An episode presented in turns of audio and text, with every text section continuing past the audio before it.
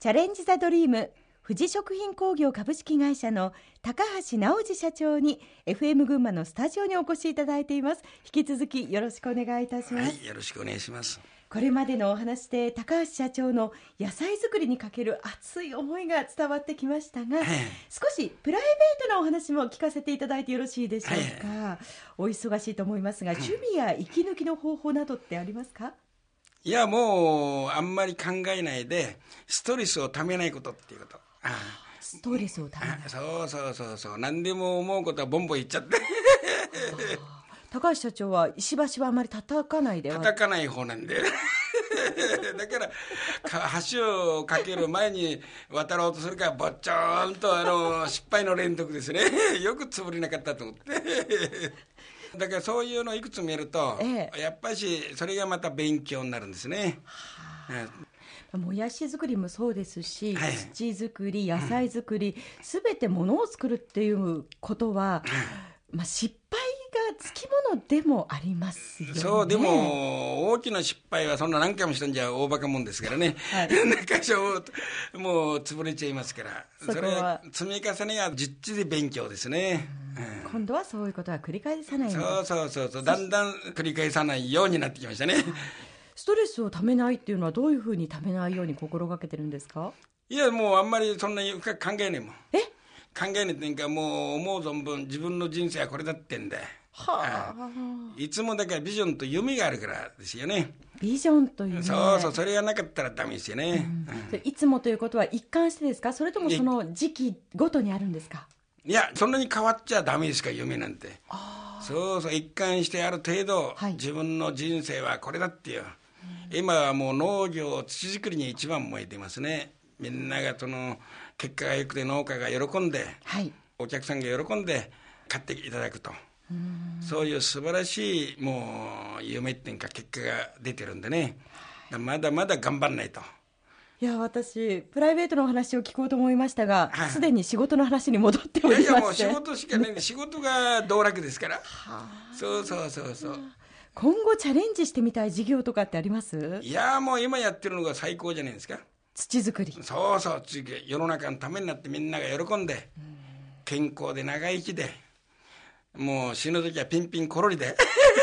いや本当本当みんなそれ願ってんですよ、うん、それにはやっぱ食べ物が一番でそれには地続きなんですよ、その基本を忘れちゃう本当これからの子供とか孫のことを考えたら今美咲の自分さえよければじゃなくて将来をもっと長い目で見て、はい、この日本がどういうふうに持ってくるかって大きなね視点に立って物事を考えないと。うん。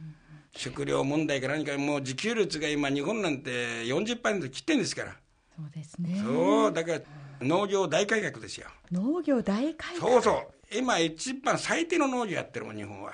まあ、厳しい、ね、いや、本当なんですよ。はあ、そういう中での高橋社長の役割って何だと思います？それは今やってる土作りから、はい、医学的農業でちゃんとあれして、みんなが良くなって農家の人がまず裕福になって、うんそういった農家の方を増やしていくということですか？そうそう今ボンボン増えてますけどまだまだ全然足りないですね。足りない。そう、で農家の人も本当にうちでお世話になってる農家の人はサラリーマンの何倍も収入もあるし、で毎年毎年もっと来年はこうしようって夢の話ばっかりお会いしても。